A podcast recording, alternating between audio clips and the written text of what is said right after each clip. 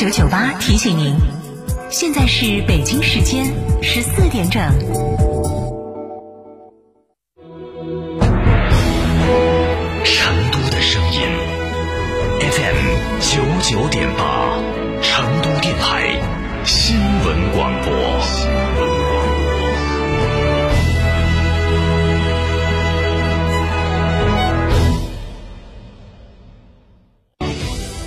新房墙面，我选德国飞马；旧房翻新，我选德国飞马。艺术涂料开启墙面装饰的定制时代，艺术涂料墙面定制就选德国飞马。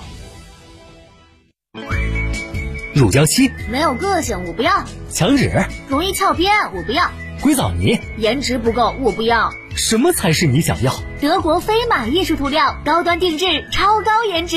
我要。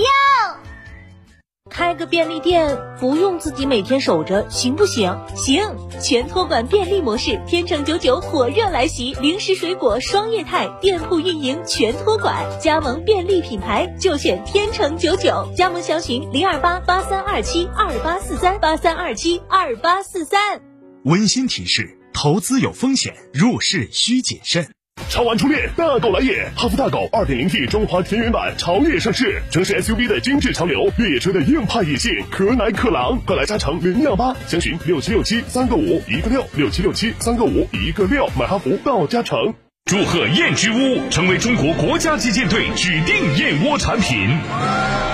燕之屋晚宴配方不含任何食品添加剂，值得信赖。大家好，我是中国国家击剑队教练员郑满。燕之屋晚宴，大品牌的好燕窝，不含任何添加剂，助力中国国家击剑队。燕之屋二十三年专注高品质燕窝，燕之屋专线零二八八四三八六六八八零二八八四三八六六八八。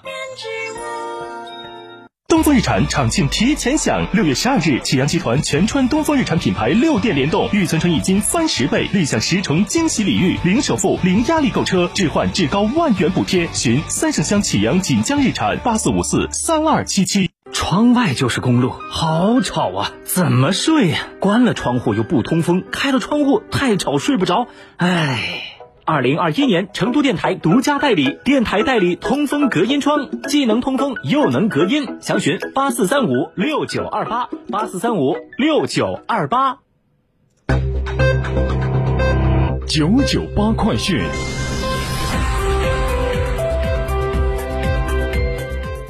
北京时间十四点零三分，这里是成都新闻广播 FM 九九八，我们来关注这一时段的九九八快讯。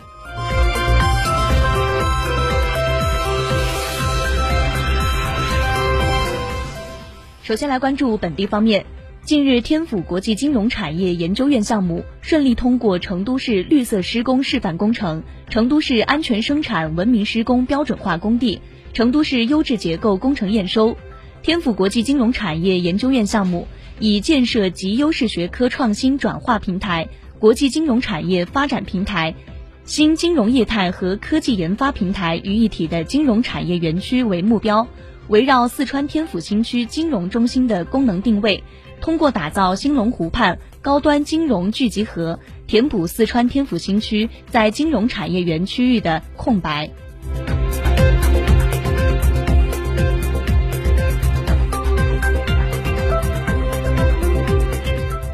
来自红星新闻的消息，AED 的中文名称叫自动体外除颤器，它是专门为普通人设计使用的急救设备。操作简单方便，当发生心脏骤停时，如果能第一时间对其实施心脏复苏，并在黄金四分钟内使用 AED，可以大幅提升心脏骤停患者的生存率。那么目前成都在全城投放的 AED 约有一百台，分布在各大地标、景点、交通枢纽等地。在成都市急救指挥中心微信公众号可以查询到 AED 的具体投放位置。另外，通过心连心 AED 小程序，在成都可一键呼救附近急救志愿者，他们会赶在黄金四分钟以内前来救人。在心连心 AED 公众号上有 AED 网点申请渠道。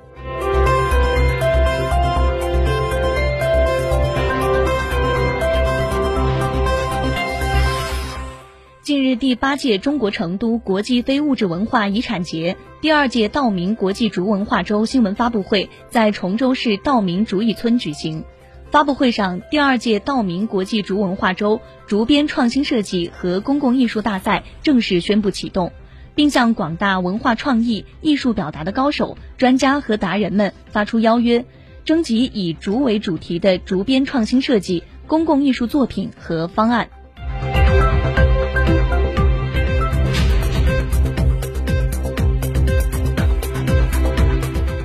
继续来关注新闻。六月十四号，从省文旅厅获悉，端午假期期间，全省纳入统计的七百三十四家 A 级旅游景区，共接待游客八百九十三点三一万人次，实现门票收入九千三百二十八点四四万元。部分重点景区接待游客和门票收入同口径分别较二零二零年增长百分之一百四十一点五五和百分之一百五十四点六五。与二零一九年同期相比，接待游客恢复到百分之九十一点零三，门票收入增长百分之六点六七。全省图书馆、文化馆、博物馆共接待群众八十九点九万人次。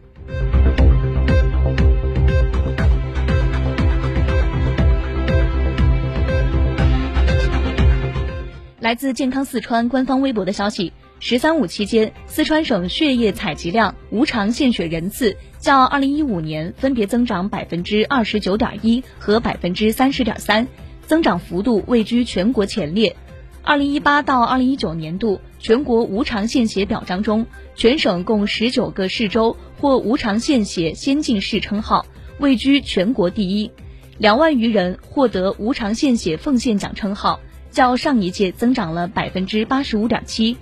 反映出我省无偿献血工作得到全社会的广泛理解和热情支持，越来越多富有爱心的公众加入到无偿献血者队伍中来，事业发展呈现出健康可持续的良好态势。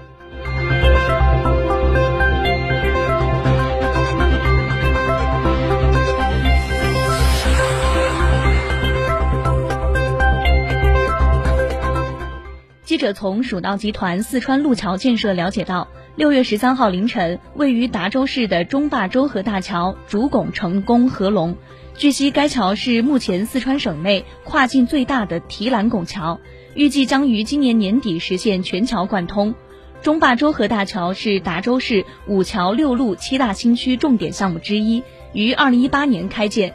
大桥全长七百二十二米，主桥跨径二百五十五米，主桥标准桥面宽度三十五米，双向六车道。设计时速六十公里，建成后将有效的缓解城市交通压力，完善当地路网结构，助推地方经济发展。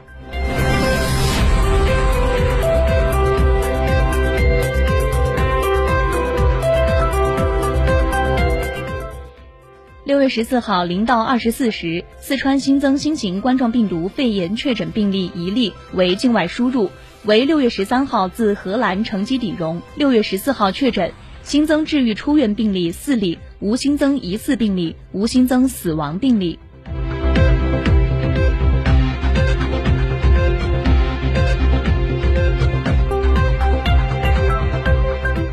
今年八月一号起修订后的新成都市邮政管理条例正式实施，其规定新建住宅小区等应当依据规划要求，将邮政快递末端服务场所、智能快件箱纳入配套设。